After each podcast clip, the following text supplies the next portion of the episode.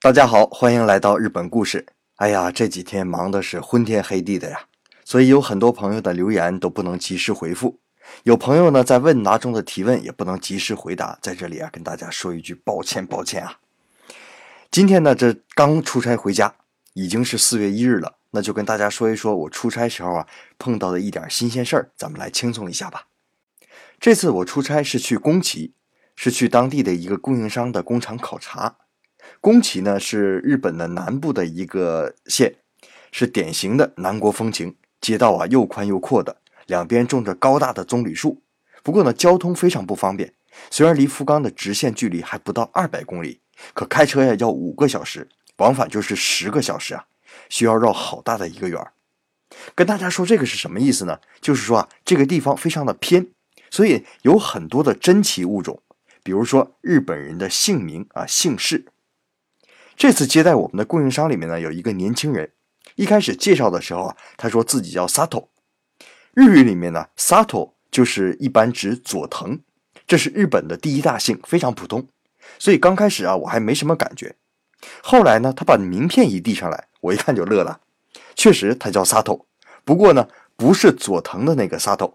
他叫砂糖，白砂糖的那个砂糖。他一看我乐了，有点不好意思，就说呀：“我这个姓啊，现在全日本就三十多个人，都是我们家的。”我说：“才三十多个呀？那估计比我这姓杨的还少呢吧？”他说：“呀，我们家是明治时期的新姓明治时候啊，允许平民也开始有姓氏了。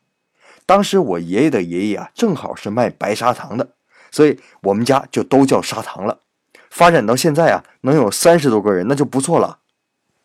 接着呀，他又说，在宫崎这里面啊，好多姓氏都是特别稀奇的、特别奇怪的，甚至是全日本独一份的。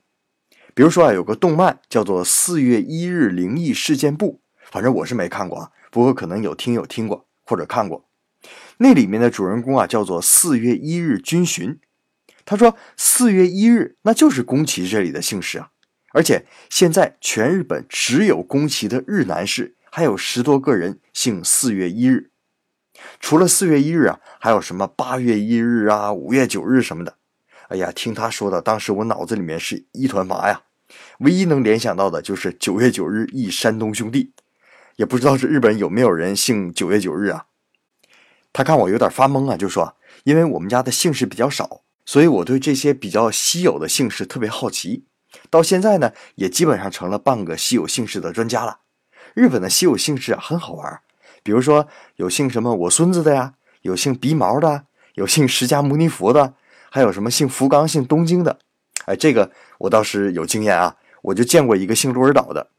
我刚到福冈的时候，有一天在超市买东西，结账的时候啊，小姑娘名牌上就写着鹿儿岛。当时我刚从鹿儿岛来啊。我一看这半个老乡啊，哎，就特别兴奋，特别热情的问：“你是从鹿儿岛来的吗？”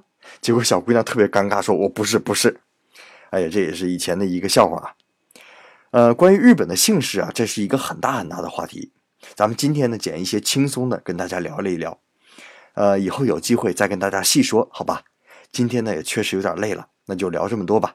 乱七八糟的，随口说一说，博您一笑。那四月一日，也祝宫崎县的那一家四月一日先生太太们今天快乐吧。好了，咱们下周再见。